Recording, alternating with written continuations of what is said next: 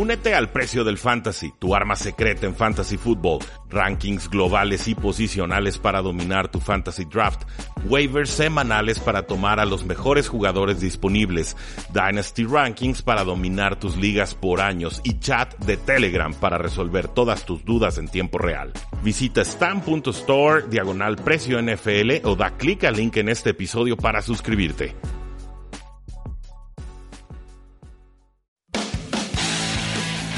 Tres y fuera, donde la NFL no termina y nosotros tampoco. Rudy Jacinto y Oscar Huerta analizan todo lo que sucede dentro y fuera del terreno de juego. Previas, resúmenes, apuestas, fantasy fútbol y mucho más. Comenzamos.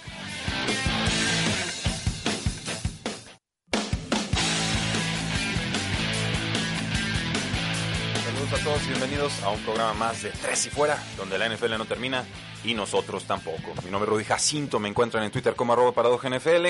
Semana 15 de la National Football League. Nos quedan tres semanas de temporada regular. Se está definiendo absolutamente todo en estos momentos. Hay juegos cruciales, cruces divisionales. Y para comentarlo, analizarlo y encontrar las mejores apuestas, tenemos a Oscar Huerta en cabina. ¿Cómo estás, Oscar? Un gusto, Rudy, estar aquí. Y ya tenemos MVP. Ah, ya, ya. Yo, yo me atrevo a decir lo que ya, ya lo tenemos. ¿Ya te atreves? Yo lo dije desde la semana 8 y me están tirando Ah, loco. bueno, pero en ese entonces todavía varios candidatos que hasta McCaffrey estaba sonando por ahí. Pero no, después de lo que vimos el jueves, la verdad es estoy totalmente seguro que Lamar Jackson va a ser el MVP más joven, si no me equivoco, en- Sí. o segundo más joven. Va, va a ser más joven que el ganador del Heisman. Sí, eso sí estoy 100% seguro. Este, Joe Burrow, que también está ya prácticamente con el trofeo en las manos, este, es más grande que Lamar Jackson. Eh, por ahí creo que Jim Brown lo ganó a los 22 años y Lamar Jackson va a tener 23 cuando lo gane. Creo que por eso te dije segundo. Tendría que checar, pero lo que vimos fue, fue espectacular. Sí, y lo que vimos fue una victoria de los Baltimore Ravens 42 a 21 sobre unos Jets de Nueva York eh, que no se vieron tan desastrosos como en otras semanas, ¿eh? Se vieron combativos. Sí, pero por ejemplo, al principio del partido yo, yo vi muchas oportunidades que dejaron ir.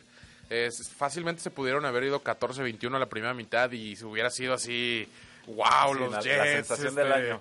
eh, contra Baltimore, ¿qué está pasando? Pero no, o sea, a fin de cuentas, estos equipos encuentran cómo complicarse la vida y eso hicieron. Sí, eh, totalmente. Ahora este, este partido importantísimo para los Baltimore Ravens. Semana corta, jugadores muy lastimados. Lamar Jackson con una lesión de cuadríceps. eh, Mark Andrews, su ala cerrada estrella, con una lesión de rodilla. Ronnie Stanley, su, su liniero quizás más importante, con una conmoción. eh, pero también del otro lado pues no está el safety Jamal Adams. Entonces Sí. llegaban un tanto parchados ambos equipos. Y sí, me parece que los Jets en esa primera mitad eh, se mantienen en, en- en la pelea, en el rango, con un gran partido de Jamison Crowder, más allá que Sí. soltar un pase de, de touchdown. Pero, pero ¿cómo detienes esta ofensiva de Baltimore? no Si no es con la velocidad y agilidad de Lamar Jackson, es con el descaro y el atrevimiento de, de Mark Ingram, ¿no? que te atraviesa Sí. como si fuera eh, un tren cualquiera y luego están en, en la yarda 1 y pues puros pases a, a Mark Andrews sin mayor problema. Sí, bueno, eh, te empiezas a meter en ya ver los partidos de Baltimore y tienes que empezar a encontrar esas cositas que hacen que, que se confundan o que, que se le compliquen las cosas porque no estamos encontrando un equipo que consistentemente o que, que le dé batalla real, por así decirlo, porque te estoy, te soy sincero, ni Patriotas le dio una batalla real a, a Ravens, se vio un poco cerrado al principio, pero no, no hemos encontrado, yo pienso en los Browns, este, hablaremos un poco de eso más cuando lleguemos a los Browns, que ese ha sido el único partido donde en realidad se vieron superiores a los Baltimore Ravens, otro equipo, pero la realidad es que este equipo va para el Super Bowl, va directito y no veo quién los frene. Quizá a lo mejor Patriotas en diciembre, que digan enero, cambia un poco la cosa. Obviamente ya se enfrentaron una vez, y pero yo, yo definitivamente pongo a Ravens como mi favorito de la AFC para llegar al Super Bowl. Sí, tiene que serlo en estos momentos. Parece que el Super Bowl pasa por eh, la tierra de Baltimore. Y sí, Lamar Jackson para mí ya definitivamente Sí. es, es el MVP, pero no, no es solamente que quedarnos con la versión ofensiva de estos Baltimore Ravens, también están haciendo cosas muy importantes en el costado defensivo, sobre todo eh, aprovechando a Earl Thomas, un safety Sí. histórico de la Legión del Boom de con los Seattle Seahawks, el capitán incluso de, de esa defensiva, y se notó cuando se lastimó cómo, cómo se cayó esa unidad. Eh, Ahora lo están acercando mucho a la línea de golpeo y lo están mandando en blitzes y lo están mandando en, en engaños Ya y están demás. poniendo creativos. Eh, sí, o sea, antes era el, el single high safety, ¿no? El, jugador que el protege. sí, el que se pone pone 20 yardas atrás y vigila que nadie lo, Que nadie se lo pase. Y tiene un, un ra- un rango, un recorrido tan amplio en el campo, o sea, tiene tan rápido to- todavía lo tiene. Sí, sí, sí, y velocidad que te cierra las jugadas con mucha, con mucha rapidez. Pero aquí con Baltimore están haciendo algo completamente distinto, distinto que ni siquiera intentaban con, con Eric Weddle. Entonces, Sí. Es lo eh, que hacían, de hecho, con Cam Chancellor en, en Seattle lo pegaban un poco más a la caja y pegaban mucho más. Y, y hablando de la defensa, o sea, también la adquisición de Marcus Peters le- también les cayó muy, muy bien. Sí. Acompañado de, obviamente, de Jimmy Johnson y, que diga, Jimmy, Jimmy Smith. Jimmy Smith, perdón. Este, y Michael Pierce en la defensiva o sea, ha- han resaltado varios jugadores a pesar de que se les fueron jugadores como CJ Mosley. Sí, e- e- esta defensiva de Baltimore creo que está construida de forma muy moderna y a lo que me refiero con eso es, eh, le están invirtiendo mucho a la secundaria en detrimento de la línea defensiva, que no es mala, pero ellos generan presiones a través de los blitzes, Sí. de sobrecargas, no, no de la- los tradicionales cuatro frontales que tienen que pelear contra cinco linieros Sí. ofensivos, y entonces eh, les compra tanto tiempo la secundaria que tienen oportunidad de llegar. Entonces eh, me, me gusta mucho, me gusta mucho lo que está haciendo Baltimore. No nos quedemos solamente con la ofensiva, en el costado defensivo también están No, y, innovando. Y, y del lado ofensivo, no nomás con Lamar Jackson, la realidad es que la línea ofensiva, por ejemplo, Es muy Marsh- buena. Marshall Yanda tuvo Es un juegazo. El jueves hubo varios bloqueos, creo que en la corrida del récord, que hay que mencionarlo, Lamar Jackson rompe el récord de Michael Vick de más yardas terrestres por un coreback de mil... Pero como 1037. Ajá, 1037, obviamente lo pasa y se pasó y se pasará. Y lo que falta. Exactamente. Pero la verdad es que la línea ofensiva, en esa jugada específica, Marshall Yanda es una jugada, es un option que sale a la derecha y el ala cerrada agarra el bloqueo del primer liniero y Marshall Yanda sale al bloqueo y hace un gran, gran bloqueo que permite a Lamar Jackson irse, que originalmente iban a ser 7, 8 yardas, se va creo que 17 yardas, pasa el récord por dos y simplemente pues nos damos cuenta que, que es tener tanto un coreback como un corredor en el campo. Creo que es el corredor número 5 de toda la liga y es el coreback número 2 de toda la liga. En QB rating es el número 1, en touchdowns es el 1. Solo en yardas va atrás, pero algo también que quiero mencionar respecto a eso. No es que no lance o que lance mal, lanza muy poquito, pero lo que Con lanza... alta eficiencia. Sí, con una muy, muy alta eficiencia. Lamar Jackson es número 5 en, en yardas por pase. O sea, para tomarlo en perspectiva, lanzó 5 touchdowns en 20 intentos, 20 intentos. Desde ahí podemos ver de qué tipo de pasador estamos hablando. Eh, me recuerda un poco, obviamente, lo de Seattle, que solo lanza cuando tiene que y corren y corren y corren. Pero acá, pues, el juego terrestre, él es parte de eso. Entonces, Sí, no, los números de Lamar Jackson, 15, 23 pases completados, 212 yardas, 5 touchdowns. O sea, 200 yardas, 5 e- touchdowns. eso es lo que te digo. es- esa eficiencia es increíble. Y bueno, además las 86 yardas que se aventó por tierra. Había algunas cosas que me gustaron de, de Sam Darnold, algunos pases Sí. este, heroicos Fa- incluso. Falta mucho talento, la verdad. La línea ofensiva no estuvo mal. No, creo mejoró. que eso, eso es muy destacable porque es- Eh, era eh. de las unidades más pobres. Es algo que mencionaban, es, es lo que pasa cuando le das un poco de protección a Sam Darnold. Lo vimos con- en otros partidos ya pasados que han ganado uno que otro. Y lo mismo dicen todos, que es- eso es lo que pasa cuando le das poquita protección a Sam Darnold. El muchacho es bueno. Sí, es- sí lo Simplemente le falta equipo y esperemos que este equipo sea el peor que, del que vaya a jugar de, en toda su carrera. Aunque escucho ya rumores de Le'Veon Bell y de Jamal Adams. Eh, que se van y se van. Sí. Pues sí. Eh, no, no quieren jugar de para. No quieren jugar con el head coach eh, Adam Gase, quien ya está prácticamente confirmado del 2020 y no, no los culpo tampoco. Eh, nos dice Diego Carbón 123 en Periscope. Recuerden que esto también se transmite en Facebook Live y en, en Facebook. Eh, hola, ¿cómo están? Tengo la gran duda. AJ Brown, el receptor de los Tennessee Titans, u OBJ en ligas PPR, punto Uf. por recepción.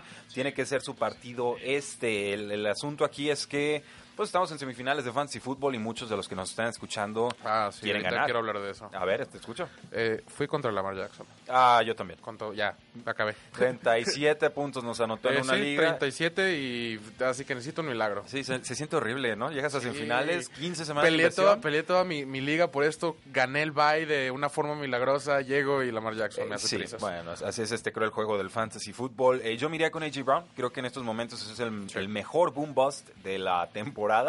Eh, un jugador que era receptor de posesión en All Mes y ahora está evolucionando a una amenaza profunda, muchas yardas Sí. después de recepción y, y se entiende perfecto con Ryan Tannehill. Yo, sin lugar a dudas, tomo a AJ Brown. Yo ya no estoy esperando del Beckham Jr. esta campaña. Tiene una pubalgia y es una lesión fuertísima. No sé ni siquiera qué está haciendo eh, en el campo. Nos dice Jonathan Gaviria, eh, ¿creen ustedes que los Patriots pueden perder la conferencia contra los Bills? Yo Un creo saludo que pueden desde perder la división. Totalmente, ¿por qué no pueden, podrían perderla? Digo, si lo voy a apostar, voy a decir no, creo que Patriotas la mantiene. Pero queda un cruce con los Buffalo Bills en la próxima semana. Van los Patriotas contra Cincinnati esta, esta semana. No, no creo que tengan problemas ahí.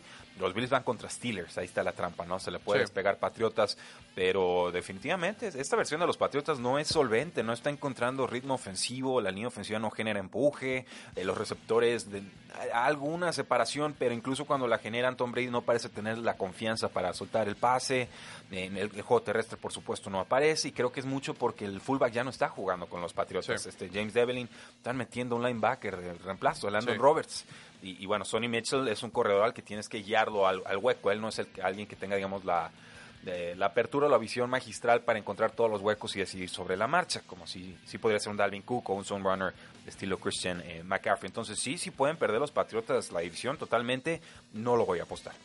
Eh, sí, bueno, regresando tantito a lo de Beckham, si no recuerdan, hace unas semanas les dije que podría estar en otro equipo eh, la próxima temporada. Y, Eso sí lo apuesto. Y, y- y ya se está escuchando cada vez más. De hecho, que está hasta dispuesto a regresar a Nueva York. No. Eso me sorprendió. Yo sí dije, tan- ¿qué, no, qué está pasando? Hay que tener un poquito de dignidad. Sí, es lo exactamente. Pero sí, sí, recuerden, se los dije que no, no me sorprendería si lo encontramos y pues ahora eso.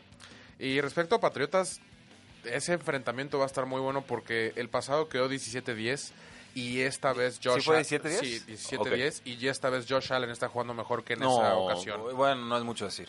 Pero está jugando mejor. Para mí se me está, se Y- está desinflando y- Josh Allen. Y eh. me atrevo a decir que Tom Brady está jugando peor que en aquel entonces. Eso es cierto. Pues sí, porque tenías a Antonio Sí. Brown. Y bueno, en ese entonces no estaba. no estaba recuerdo si, si fue en ese partido. De Marius no. y Gordon y eh, era como la Está jugando peor, a fin de cuentas. Y obviamente estamos ya en diciembre, la, ya llegan más cansados. Pero ese es el mes de Va los ser- Patriotas. Diciembre es cuando Sí, se claro, entonan. sí, pues, ve lo que pasó. Eh, ¿Ya, ¿Ya era en diciembre? sí, ya, Ah, ya era bueno, en diciembre. entonces, ya, ya era en olvídenlo, diciembre. Eh, entonces ese partido va a estar muy bueno, va a estar muy interesante, sobre todo si Buffalo gana este fin de semana. Eh, va a estar buena esa división y en- desde cuándo no ponían en peligro la, la división. Tú Hace- que eres patriota de corazón. a- hace rato. No, no, no. Soy, soy patriota aficionado, pero a la hora de juzgar, juzgamos sin playera. a veces. Eh, siempre. Eh, Roberto Coronel nos dice, chavos, saludos desde Ciudad de México, gran programa, muchas gracias. Eh, aquí importan más los aficionados que los analistas, eso lo tenemos Claro. muy claro. Y Wilmar Yesid Chávez nos dice, ustedes entienden por qué Adam Gates tiene trabajo, está perjudicando el progreso de Darnold. Eh, tiene trabajo porque Peyton Manning en algún momento dijo que era un gurú de quarterbacks Sí. y se la siguen comprando. Sí, de hecho, recuerdo muy bien cuando era la época de contrataciones que estaba, tanto Arizona como Jets, estaba entre Kingsbury y Gaze.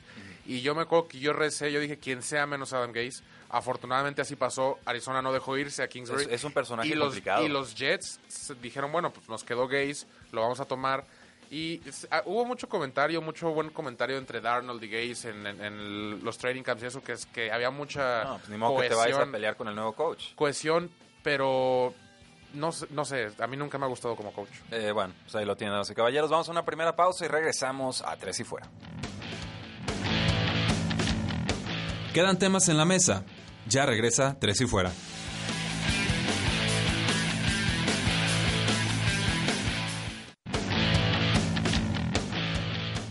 Regresamos.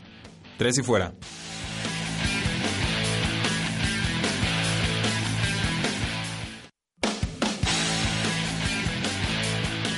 Regresamos a Tres y Fuera, donde la NFL no termina y nosotros tampoco. Yo soy Rudy Jacinto, me acompaña Oscar Huerta y este es el segundo cuarto de nuestro programa. Tenemos 15 partidos por analizar, Oscar, 15 juegos, eh, algunos de mayor importancia que otros, por supuesto, como siempre, pero eh, antes de eso, algunos eh, comentarios del público. Nos dice, eh, tenemos aquí a Fernando Méndez B, ¿qué onda, Rudy? ¿Cuál es el partido que vende más puntos? Eh, podemos decirlo sobre la marcha, pero hay alguno que te llame mucho la atención, como para un tiroteo. Yo estaba viendo el juego de Tampa Bay. Eh, ese puede ser uno. Contra Detroit. Sí, sí, sí. Eh, obviamente no sabemos qué esperar de James Winston, pero sí, ese puede ser uno de ellos. Otro que puede ser un tiroteo, yo me iría con el de Rams Cowboys. La, Ah. la verdad es que las defensas no están jugando así excepcional y creo que puede convertirse en algo de altos puntos. Obviamente los Rams ya están agarrando un poquito el ritmo y siento que Dak Prescott tiene suficiente como para mantenerse en el juego. Eh, coincido, coincido totalmente, creo que la defensa de Rams viene mejor. Eh, no sé, digo, lo analizamos al- al- cuando Sí. llegamos al partido. De Houston, que- Tennessee, puede siento- otro. Ah, ese es otro que también me gusta, aunque la defensa de Tennessee es, es de cuidado. Sí. Nos dice Oscar Martín Ortiz Araujo. Saludos desde Paraguay, siempre sigo la página de las mejores de fútbol en español. Muchas gracias por ese voto de confianza.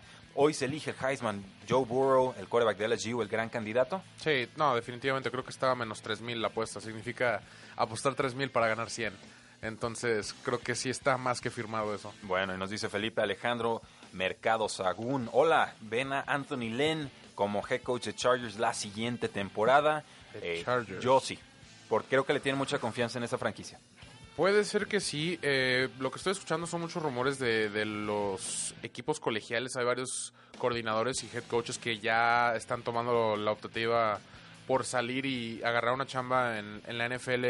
Ojo con el nombre Matt Rule, es el de Baylor, si no me equivoco. Muy buen nombre, debería ser el Sí, coach de los Jets. Sí, eh, esa es una muy buena opción para la NFL. Quien lo tome, eh, ojos abiertos con ese. No sé qué tanto los Chargers estén involucrados en eso, pero pues obviamente Urban Meyer, Lincoln Riley, Nick- hasta Nick Saban escuché que sonó para los Cowboys por ahí en, unas, en unos tweets. Eh, ojo con eso, creo que va a ser un, un año donde van a subir muchos coaches de colegial. Bueno, pues muchas gracias por sus preguntas. Aquí las seguimos recibiendo a través de Facebook Live y de Periscope y por supuesto también en cabina. Houston Texans recibe, más bien viajan contra los Tennessee Titans, un juego en el que los Titans son favoritos por tres puntos. La línea combinada abrió en 48 y medio y ahora está en 51. Oscar, ¿qué esperamos de este partido? Eh, de los Tennessee, yo creo que yo voy a agarrar a Tennessee. Así, de Igual. entrada, de entrada. Eh, creo que le arrebata la división. Está jugando muy, muy bien. Tanto la defensa como Ryan Tannehill, como Derrick Henry, como AJ Brown. Y ya son demasiadas piezas que están jugando muy, muy bien. Como para. Que, que son suficientes para ganar este tipo de juegos. Este juego va a ser muy, muy cerrado y va a ser, yo creo que, el más importante hasta ahorita de lo que vale la temporada. Porque va a definir la división de cierta manera este juego. Normalmente dirías, bueno, de Sean Watson contra cualquiera te puede sacar Sí, el juego. no, y Hopkins, Y, es ni se cierto, diga. y Hopkins también. Eh, el asunto aquí es que nos gusta o no, Ryan Tannehill está jugando mejor que Muy, de Sean sí, Watson. sí. Y que casi cualquier mariscal de campo en estos Jamás momentos. pensé que diría eso a, a estas Llevamos ocho, nueve semanas de Brian Tannehill y está cumpliendo un altísimo nivel que no me parece sustentable a largo plazo porque es una eficiencia completamente Sí, no, de desproporcionada. hecho, yo, yo vi que, ahí que lo querían extender. Yo creo que vamos a ver una extensión ahí como la de Jacob. Es, eh, estilo Jimmy Garoppolo, ¿no? Mucho dinero de frente. Te, te- vamos a ver estos primeros uno o dos años y luego vemos si, si sí o no. Ok, me, me gusta, me gusta. Eh, tenemos aquí un comentario de eh, Nayura Salazar. Ah, mira, nuestra ex compañera de, de radio en otros espacios. Un fuerte abrazo, Nayura. No, no me sale la, la pregunta, pero... eh, Pero gracias. Pero sí, pero gracias. Alcanzo a ver un versus ahí, pero no sé en referencia a qué, a qué sería. Entonces, vamos con los Titans. Tomas los tres puntos, los dejas, no los tocas. Eh, no, yo tomaría los tres puntos por ser un duelo divisional, pero, pero no me meto. En, en realidad va a ser un juego muy, muy cerrado que puede ser patada para patada para de cualquier lado. Bueno, si tengo que tomar un lado, tomo a los Titans con el menos tres, pero eh, prefiero no tocar este partido en apuestas. Los Kansas City Chiefs reciben a unos inspirados Denver Broncos que le acaban de meter una paliza a los Houston Texans. A la ofensiva. A la Sí. ofensiva eh, es favorito Kansas por 12, era favorito por 12, ahora está en por 10. Abrió la línea combinada en 47, ha bajado a 45 y medio. Eh, yo aquí creo que nos aterrizan a Drew Lock, ¿eh?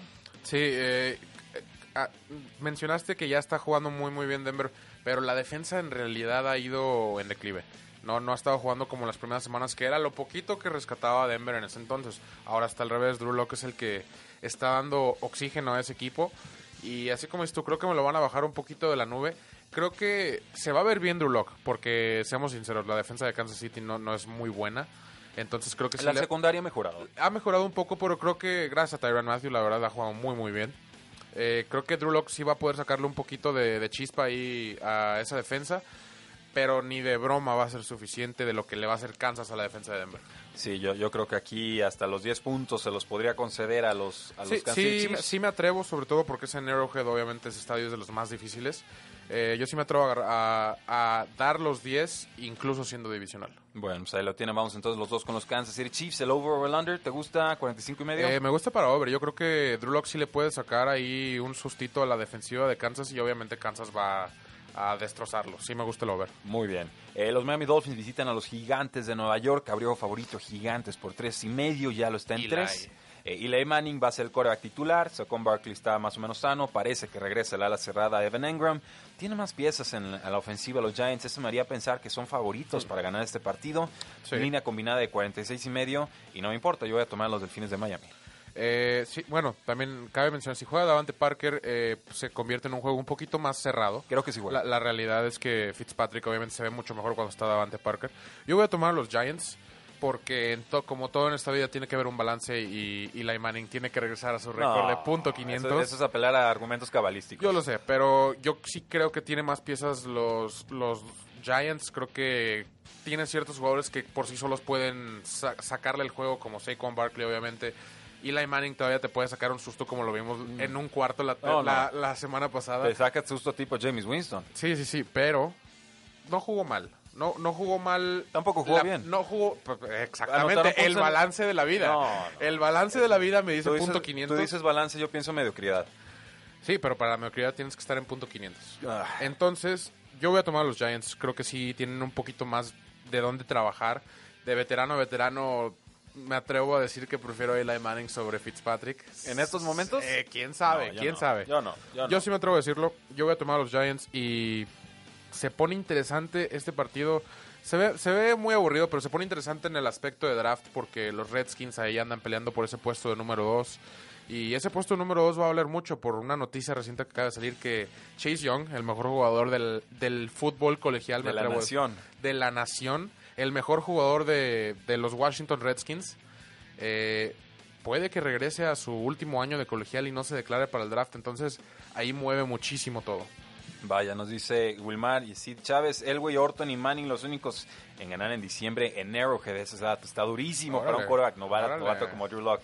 Excelente el dato, muchísimas gracias. Y ahorita vamos con tu comentario, Aaron eh, Cob- Coblin. O, Co- eh, Cobian, está muy, muy raro el acento en esta aplicación. Eh, pero cuando lleguemos a ese juego de Steelers contra los Bills, vamos entonces con los Washington Redskins que reciben a las Águilas de Filadelfia. Es favorito, por supuesto, Filadelfia, 5 puntos y medio. Línea combinada bajó de 40 a 39. Qué poca Uf. confianza tienen en Dwayne Haskins.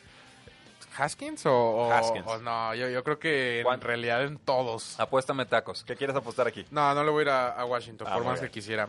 Eh, es un partido donde va a ganar el, el menos peor, por así decirlo. Eh, Águilas obviamente no, no le ganó a Gigantes la semana pasada, pero después de, de un desastre de partido. No tenían receptores ni Eh, corredores no, ni y línea no- y ofensiva no- ni y no los van a tener. Parece que recuperan a Arcega Whiteside, Sí, novato. eh, Greg Ward. ¿Quién? Exacto, Greg Ward. Bueno, sí, sí, no. Bueno, pues va a ser Eh, Zach aquí, Ertz y aquí Dallas el punto es pues, que el- lo importante de este juego va a ser la división y regresando al pico, obviamente, del draft. Aquí lo más conveniente para todo el mundo es que pierda Washington. Obviamente Filadelfia se va arriba momentáneamente en la división sobre los Cowboys. Washington desciende al puesto número 2 por ese pick. Y la lógica dicta y los números y obviamente Filadelfia tiene poquito mejor equipo. Es en Washington, es un doble división en esta división que nunca sabemos qué va a pasar. Pero toma Águilas. Vamos a tomar a las Águilas. Yo me voy con las altas. 39 se me hace bajísimo. ¿eh? Sí. Yo, yo entiendo que hay incompetencia ofensiva de ambos No, lados. pero todavía, todavía hay jugadores como McLaurin y, Sí, y así. y no es del- asfixiante la defensa de. Redskins para pensar que no pueda anotar nada de la Filadelfia. Entonces yo sí eh, tomo las altas ahí. Y llegamos entonces a los Lions que juegan contra los Tampa Bay Buccaneers. Es Lions local. Es favorito Buccaneers por 5 puntos y medio. La línea combinada está en 45 y medio. Eh, peligro de paliza. Titans, eh, perdón, este de Tampa, Tampa. Bay. Eh, de- obviamente, como lo digo todas las semanas, depende que Winston veamos. Pero sí, definitivamente, si alguien tiene la capacidad de explotar en este partido son los Tampa Bay Buccaneers. Eh, ya no juega Mike Evans, cabe mencionarlo. Chris Godwin, obviamente, está del calibre. Yo también voy a tomar a Tampa. No sé si por paliza, pero me gusta para que gane el juego cómodamente. Bueno, ahí lo tienen, damas y caballeros. Seguimos avanzando con esta cartelera de la semana 15. Eh, ya analizamos cinco juegos más el Thursday Night Football. Nos quedan 10 por analizar y volvemos a tres y fuera.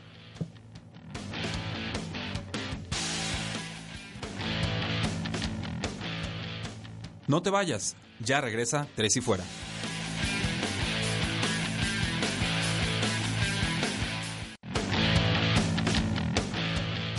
Es hora de más, Tres y Fuera.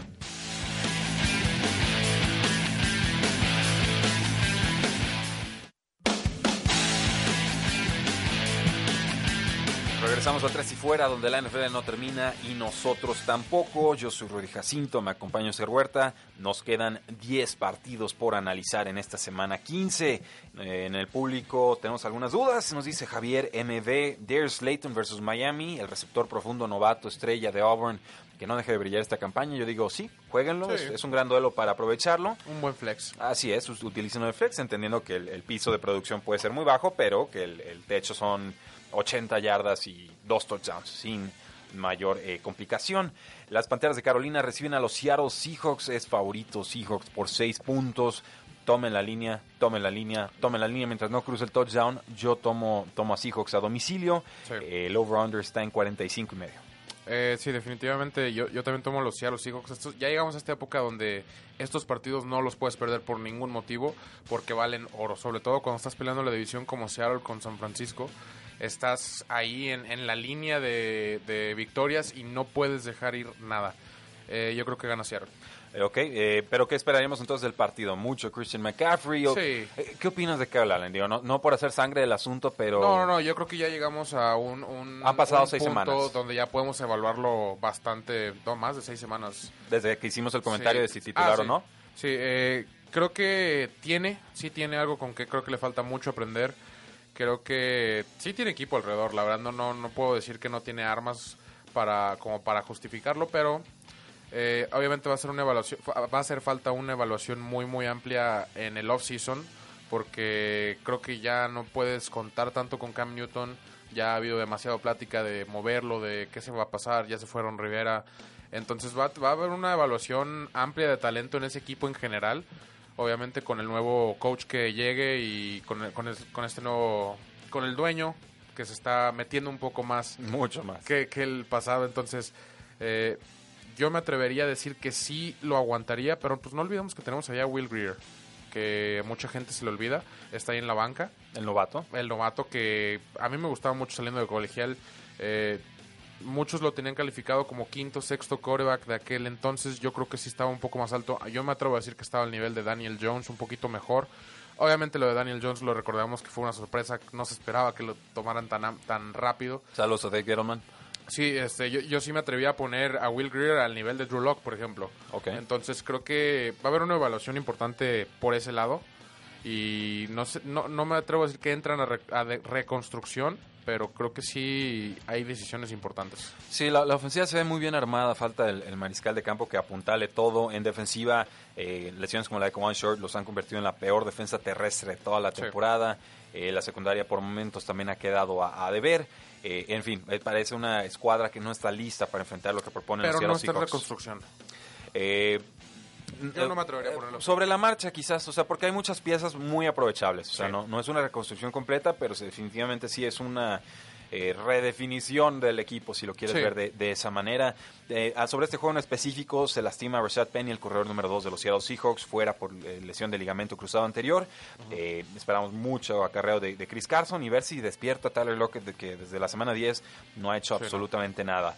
Eh, los Green Bay Packers reciben a los Osos de Chicago. Es favorito Packers por 5 puntos. La línea combinada está en 40.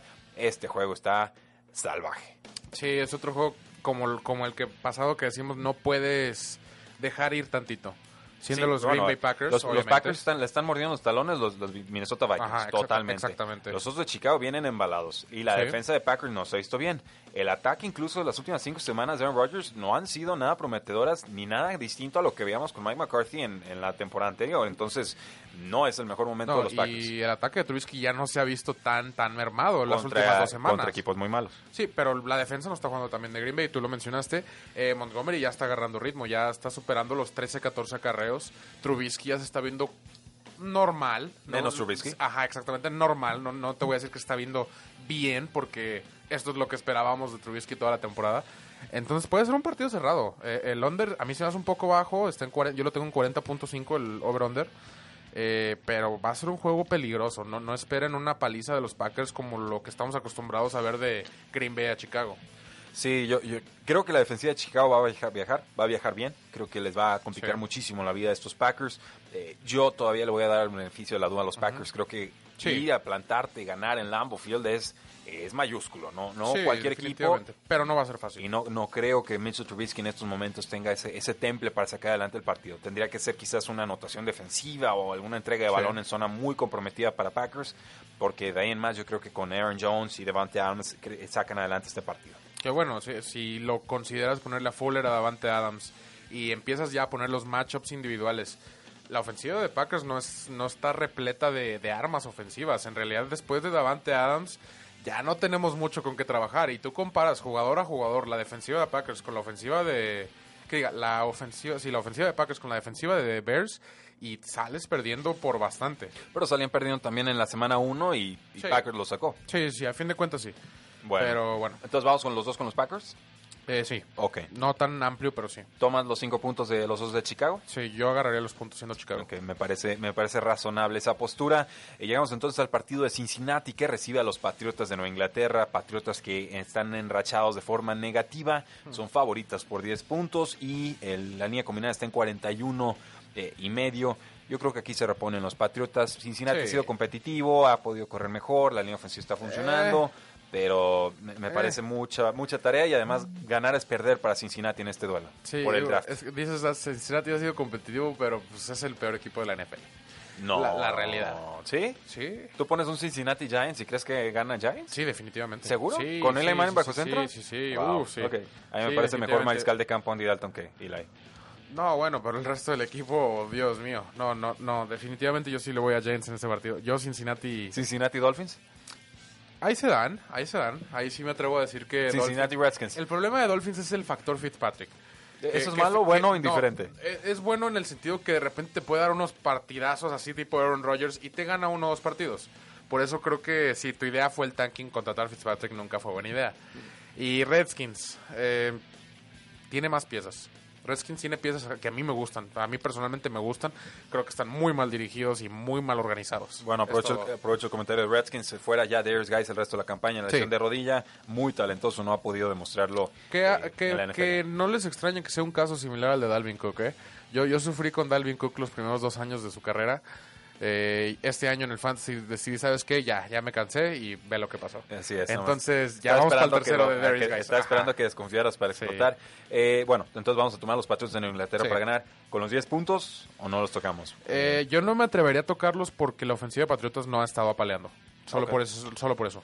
Perfecto, no, no, no hay mayor problema ahí. Eh, llegamos entonces al juego de Los Ángeles Chargers que reciben a los vikingos de Minnesota. Nuestro compañero Jesús Sánchez eh, va por la sorpresa, toma a los Chargers. Yo Hmm. me quedo con los vikingos y los sorprendí. Ya- yo normalmente me No, yo gusta, sé, yo me sé, gusta yo equivocarme con los Chargers, pero no- creo que los vikingos están jugando muy, muy bien. Eh, sería, sería un partido muy Chargers que les ganaran a vikingos en, en el momento en que vikingos más necesita la victoria. Sí, bueno, Kirk Cousins a mí me trae, me trae sorprendidísimo. Que- ¿Quién diría que al final de la temporada sería la mejor pieza del equipo? Que yo definitivamente no lo pensaba. No, Dalvin Cook es la mejor pieza del equipo. No, bueno, pero está- ha estado jugando lo mejor los últimos dos o tres partidos Kirk Cousins que Dalvin Cook. Claro, porque a Cook le volaron el hombro. Hace dos, pero al incluso el anterior a ese jugó mejor Cousins que Cook. Eh, obviamente no, creo que no recuperan a Thielen todavía. Está en duda, Este- duda está en duda, pero ya, ya está, está cerca. A lo mejor lo recuperan para la próxima semana. o- lo importante. A ver, a ver si ya aprenden a no jugarlo lesionado, sí, ¿verdad? definitivamente. Eh, Dick se ha visto mejor. La verdad es que Rudolph se ha visto muy, muy bien esta temporada. ¿Se Me te hace? A mí sí me gusta. Creo que ha A sido. mí me gusta más el ha sido suplente. menos volumen, pero mucho, muchísimo más eficiente. Pero fue como de partir Sí, la por- semana 6 y luego tenía targets parejos con Irv Smith. Con Irv- sí, de pero, Alabama. pero ve la eficiencia en cuanto a anotaciones y yardas. Y, pero, pero y- las anotaciones no son predecibles. Y situaciones críticas. No, digo, para Fantasy no. No, o sea, no, no- No, vamos. Yo, yo digo como jugador, como ala cerrada para tu equipo, ha sido muy, muy eficiente en el sentido que...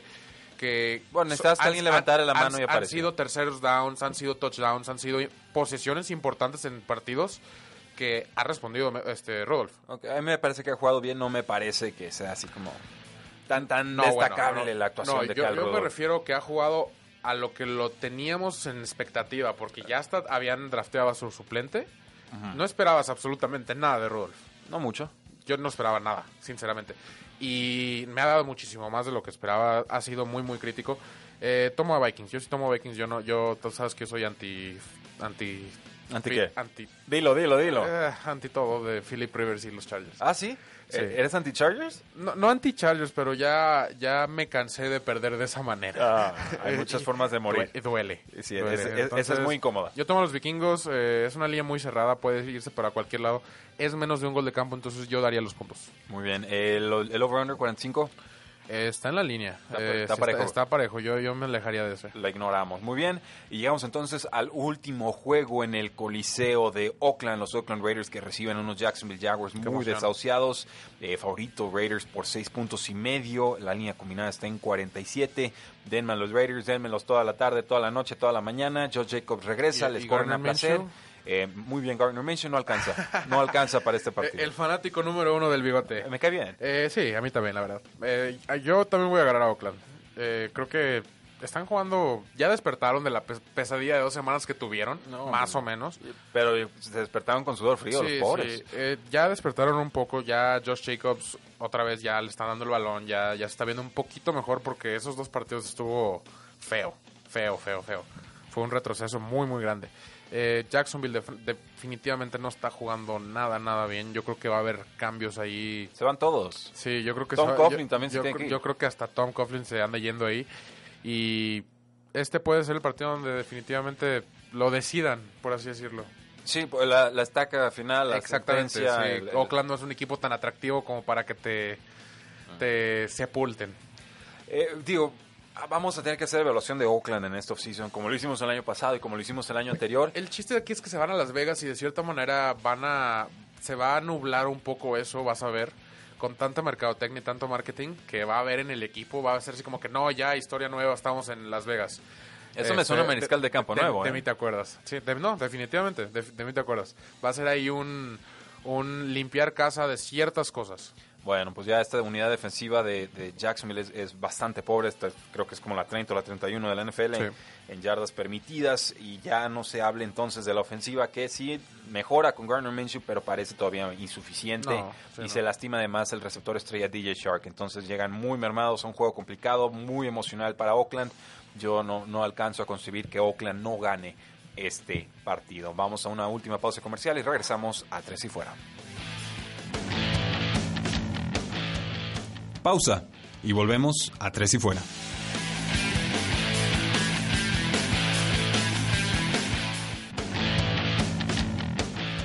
Inicia el último cuarto. Tres y Fuera.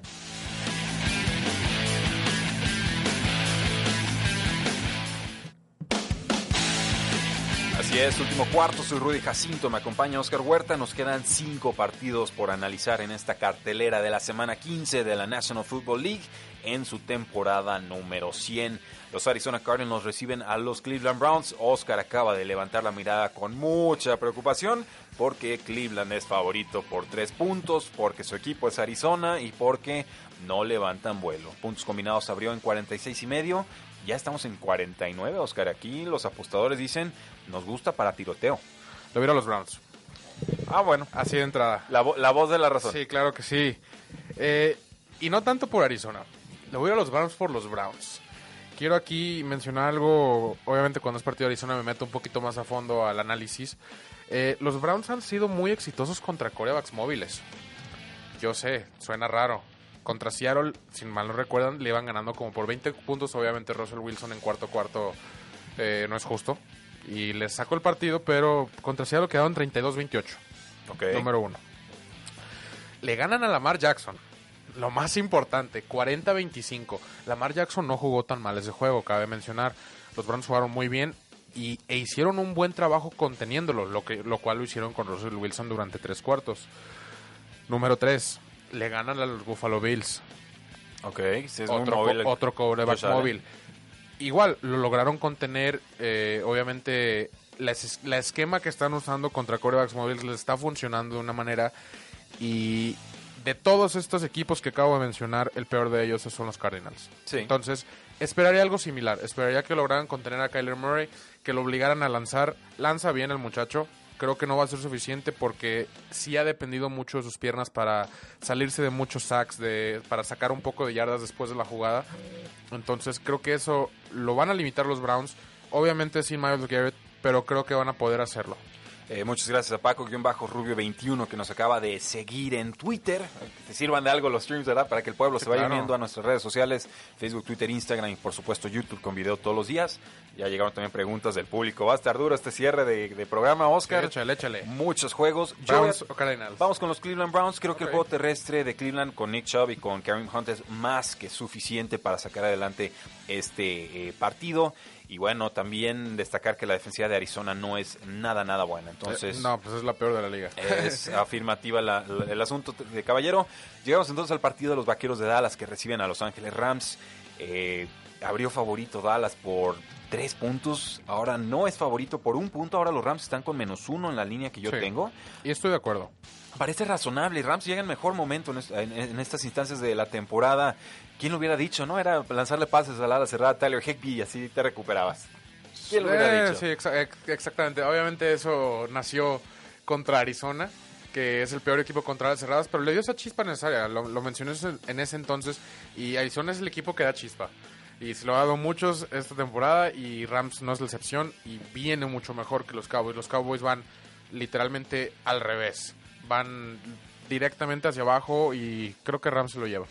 Bueno, pues ahí, lo tienen. Vamos entonces los dos con los Rams. Eh, San Francisco recibe a los Atlanta Falcons. Este juego tiene historia engarzada porque el head coach Kyle Shanahan fue en algún momento coordinador ofensivo de los Atlanta Falcons en aquel Super Bowl de la temporada 2015-2016, si recuerdo bien, en Sí. el cual se da la, la remontada de los eh, Patriotas. Y saco este tema a colación porque creo que gana San Francisco, son favoritos Sí. por 11 puntos y medio, son locales, la línea combinada está en 48, creo que se va a altas, pero sobre todo porque a pesar de que espero muchos puntos, eh, también creo que no le va a querer meter una paliza tan agresiva a su exentrenador Dan Quinn. Eh, ¿Crees puedes- que eso puede pu- ser factor? Puede que ¿Que sea no quieras hacer sangre? Puede, puede ser que sí, sí, sí, entiendo por dónde vas, pero pero eh, hablando de Dan Quinn, o sea, creo que ya la misión salvar a Dan Quinn obviamente ya, ya fue un fracaso totalmente, por eso yo también voy con los 49ers. Puede que tengas un poco de razón, pero creo que sí los va a mantener así de que manténgalos a 10 puntos, manténgalos a 10 puntos. Na- nada muy exagerado, pero sí cómodo. Manténganse. Bueno, pues entonces vamos a tomar a los San Francisco 49ers con su nuevo corredor titular, Raheem. Sí. Eh, si lo tienen en fantasy, úsenlo. No hay Sí, más. definitivamente. O sea, running back número 2 de alto calibre, con un piso de producción bajo, porque hay tres corredores involucrados, Pero, pero... donde explote, sabemos cuando explota un corredor de San Francisco son 25 puntos. No, ya le dieron el voto de confianza. También se me pasó decir en el juego de Carolina contra Seattle la semana pasada, la semana pasada, la temporada pasada, Christian McCaffrey le metió 100 yardas por ahí y 100 por tierra, esos Seattle Seahawks, ¿eh? entonces cuidado por, por ahí. Eh, Sí. En el Periscope nos dice Gil Mamut Martínez 13, saludos Rudy, muy buenos eh, análisis. Nos dice Paco Rubio 21, saludos chicos de todos los programas de Tres y Fuera, el que más me gusta es la interacción con Oscar. Ahí estás Oscar para que no te desaparezcas tanto. las peleas, las peleas. Es que alguien te tiene que decir que le vas mucho a los Patriots. No, bueno, pues hacemos previa con alguien más, hacemos eh, resumen Ah, bueno. con alguien más, Power Rankings son contigo, y los miércoles tratamos de conseguir una entrevista. Tratamos de tener diversidad aquí para que no se aburran. Pero viaja mucho el muchacho, ese es el problema. Hay que trabajar, hay que trabajar. Si le tenemos que subir el sueldo aquí en, en Tres y Fuera. Eh, Evans Luna nos hace un comentario, Tannehill y Mac, eh, di- dinos en qué contexto y con todo gusto te lo, te lo respondemos. Creo que eh, habla de Superflex, pero veremos. Eh, los Steelers reciben a los Buffalo Bills, es favorito Steelers por un punto. La línea combinada abrió en 37, que es muy bajo, y ya bajó a Eh, es de 36 y medio. Considerando que es Josh Allen y el tercer quarterback de los Steelers, es de esperarse. Cuac. Yo, sí, Quack. eh, ha jugado bien. No, no me disgusta No, para no. nada, la verdad. En nuestro totem lo Creo- llamamos el pato de acero, Sí, ¿eh? definitivamente. Pero creo que Buffalo Bills presenta una defensiva muy, muy buena que le va a complicar la vida a Doc Hodges y creo que Josh Allen tiene poquito más. Creo que Buffalo Bills en general tiene poquito más y sacan esta victoria a domicilio. Creo que te gusta más el momento que está viviendo eh, Josh Allen. Que yo he sido, estas yo la yo. Bill desde el principio, si Lo- no lo sí, has estado, has estado a bordo. Yo sigo con mucho escepticismo. Los últimos Sí. resultados no me han hecho cambiar de parecer. Y si le pedimos a Josh Allen que recupere las buenas formas contra esta defensiva de los Steelers, eh, olvídate. Ah, no, claro que no. No va, va- no va a ser un partido fácil para Josh Allen específicamente porque, Porque la no- defensiva no de Steelers... profundo, Josh Allen, ¿eh? Tiene un brazote, pero no- tiene un brazote, no pero, pero no. Así que ahí lo importante sería mandar a Beasley y a Brown uno de cada lado Y a ver, y a ver a cuál le cae. No, man, hazlos todos hechos bolas Sí. y lanza un pase de Ave María de De, 50 de- yardas. de a ver. 80, No, de sí. 80, de 80. Sí, sí, sí la llega. Bueno, te- parece que regresa James Conner, el corredor titular. Parece que regresa Juju Smith-Schuster, un Sí. receptor muy desaparecido esta campaña, pero es un gran jugador. Sí. Eh, y eso me hace pensar que Steelers sí lleva este eh, resultado. Y llegamos entonces al Monday Night Football con los Santos de Nueva Orleans que casi le ganan a San Francisco ese juegazo 48-46. juegazo, sí. Lo estaba viendo ayer, muchas reflexiones. Están en mi Twitter, arroba paradojnfl, si gustan eh, encontrarlas, leerlas. Pero creo que Santos no suelta este juego. Son favoritos No. por 10. La línea combinada está en 46 y medio. Y van contra los Indianapolis Colts, que no tienen efectivos para competir en estos momentos. Eh, no, ya los Colts ya llegan muy, muy mermados y los Saints no llegan tan espectaculares como hemos estado acostumbrados, pero, pero la, la realidad es que llegan mucho mejor. Yo también tomo a los Saints, es en el domo, obviamente no, no le quiero dar mucho, mucho crédito a los Saints, pero los Colts ya, ya van de salida en la temporada. La, la realidad es esa, ya, ya no quieren... Ya no quieren mucho, ya lo que quieren es que se acabe y ver que sigue la próxima temporada. Ya no quieren saber nada de nadie, es como Sí. yo lo eh, describo. Eh, Oscar, tenemos preguntas del público, nos dice Francisco Robles, saludos como siempre, hoy quiero dos juegos seguros, ¿eh? Ahí va, Pero de verdad va. que sean seguros, dice. Ahí va, voy a dar Minnesota menos dos y medio. Lo que dije es menos de un gol de campo. Creo que ese sí vale la pena meterlo. Y yo me voy a ir por Seattle. Seattle me gusta para que también, como dijiste tú, libra el touchdown, da seis puntos. Eh, me gusta ese juego para que son dos equipos que tienen que ganar, que no van a dejar ir un sustito ni nada, que van a, van a poner el pie firme y seguro. Sí, bueno, es que dice seguro, yo iba a dar Tampa Bay, pero Tampa Bay nunca va a ser Es seguro. que es lo que te digo, dependemos del- de cómo amaneció, de qué lado de la cama amaneció James Winston. Sí, y sobre todo si quieres darlos con el spread y no con un money line. Entonces sí, eh, nos, nos vamos entonces con tus recomendaciones, Oscar. Muchas gracias. Y pues, antes de que nos despidamos, tenemos una pregunta muy interesante a la que yo no le he dado mucha reflexión. Nos gana la operación del día a día. Sí. Arturo Alonso nos pregunta, chicos, comprométanse. Primero, gracias por lo de chicos. ¿eh? Siempre, siempre Sí. se va a agradecer. Después de las posadas estas, a ver cómo quedamos. No, sí, si no es lo mismo a los 20 que a los 30. ¿Quién le pone su nombre al trofeo esta temporada? Y asumo que es el trofeo Vince Lombardi, Sí, espero que sí. No creo que sea el balón de oro. sino en el Comeback Player del año. Sí, ni nada. eh, tú primero, balón de tú oro. Messi de aquí hasta que se Sí, retire. tú ¿no? primero. Eh, está difícil. Eh, creo en que en estos momentos un Super Bowl sería Baltimore contra eh, 49ers. Creo que son los dos equipos del, momento. Vamos por la misma página. O sea, creo que si hay un reencuentro de 49ers contra Santos, Santos llegaría eh, más preparado y sobre todo más mentalizado con el momento exacto en el cual arriesgar. Que por, aquí hubo, hubo jugadas de dos De- puntos que no ¿De convirtieron. Santos contra 49ers te refieres? Si se diera ese, esa final de conferencia. Bueno, suponiendo, en este caso sería en casa de 49ers. Ahí cambia, ahí cambia de entrada porque ya no es en domo. Así es, no serían favoritos los Santos en ese juego. Y en ese cruce teórico es- está, está dificilísimo. Yo estaba viendo a Nick Boss en persecución de, de Mariscal, leyendo pas pantalla y todo. Creo que Baltimore lo saca. Es, una bestia muy vez, distinta a, a- a cualquier otra ofensiva que hayamos visto en esta pues en esta historia de la NFL en realidad. O sea, no, no, no hemos visto un mariscal de campo con tanta movilidad, con tanta inteligencia para no ser tacleado, con buen pase profundo y además complementado con una gran línea ofensiva, un juego terrestre formidable. Creo que los receptores le quedan a deber, pero si hablamos de lo que están haciendo también oportunamente con entregas de balón en, en el costado defensivo, creo que sería más difícil planear un juego contra Baltimore que planear un juego contra Kyle Shanahan, que mis respetos, pero en estos momentos creo que tomaría Baltimore. Ok, mira, yo, yo tengo el mismo Super Bowl. Afortunadamente, andamos por la misma página. Y son dos, dos muy, muy buenos equipos. Obviamente, eh, la defensiva de San Francisco es, es impresionante. Pero algo que yo quiero mencionar es que ya Jimmy Garoppolo ya está Sí. siendo parte de ese super equipo. ¿De cuántos años llevo presumiendo de Garoppolo? No, ¿cuántos? Yo desde antes del draft Sí, me- te llevo presumiéndolo y Es- tienes pruebas. Pu- Puedo dar fe de ello. eh, mi equipo tomó al cobreba que él quería en el draft. Sí, era me- para... Sí. Y sí, sí. Y, y- y pues A mí me gustaba desde entonces. Eh, creo que Jimmy Garoppolo ya está siendo parte de este equipo superestrella. eh, cosa que todavía de la semana 1 a la 12, me atrevo a decir que tenía chispazos. Eh, dependía de contra quién jugaba. Si jugaba contra un equipo malo, sí salía. Si jugaban contra un equipo bueno, era promedio. Pero ya después del juego contra Nueva Orleans, te puedo decir que si necesitas que Jimmy Garapolo anote 40 puntos, te los va a anotar. Sí. E- Es capaz, es definitivamente es capaz. Y sumado eso a la defensa. Y es Nick más Bosa- talentoso el equipo de San Francisco. Sí, exactamente. Entonces yo por ese lado creo que hay revancha de Super Bowl. Creo que gana San Francisco el Super Bowl. Bueno, y además, eh, pero también la experiencia de cocheo de Super Claro. Bowlero va con los Baltimore Ravens. Los entonces, dos ya han estado en Super Bowl y los dos ya... Digo, es que yo, yo considero a Shanahan que ya coachó en. Super Bowl. ah, sí. bueno, es válido, es Y, válido. no, y, tuvo que haber aprendido de lo que pasó. Bueno, nos dice Paco Rubio 21 y con esto cerramos el programa. ¿Cómo creen que terminará la conferencia nacional? Creo que en estos momentos sería Chiefs contra los Baltimore Ravens. ¿Ana- ¿Americana o nacional? Eh, americano. Ah, AFC. Sí, sí, AFC. Eh, digo, a- a- esperas, vamos dándole dos semanas más a los Patriotas a ver si pueden encontrar algún ritmo ofensivo, porque la defensa es Yo de creo, que ya, campeonato. yo creo que ya no se la quitan a Baltimore nadie. No, Entonces... la final no. Eh, la final no. Eh, Patriotas yo creo que sí se queda con la división. Eh, así que, que es lo más importante. Yo creo que Tennessee le arrebata la división esta semana a Houston. Y me falta una. Steelers, Bills. Steelers, bueno, Baltimore. Bal- Steelers está Baltimore. Bills, eh, Steelers, Bills se quedan con el wild card. Yo Bueno. creo que no, no los alcanza nadie más. Bueno, se lo tienen, damas y caballeros. Muchas gracias por habernos acompañado. Nos retiramos. Esto fue Tres y Fuera, donde la NFL no termina y nosotros tampoco.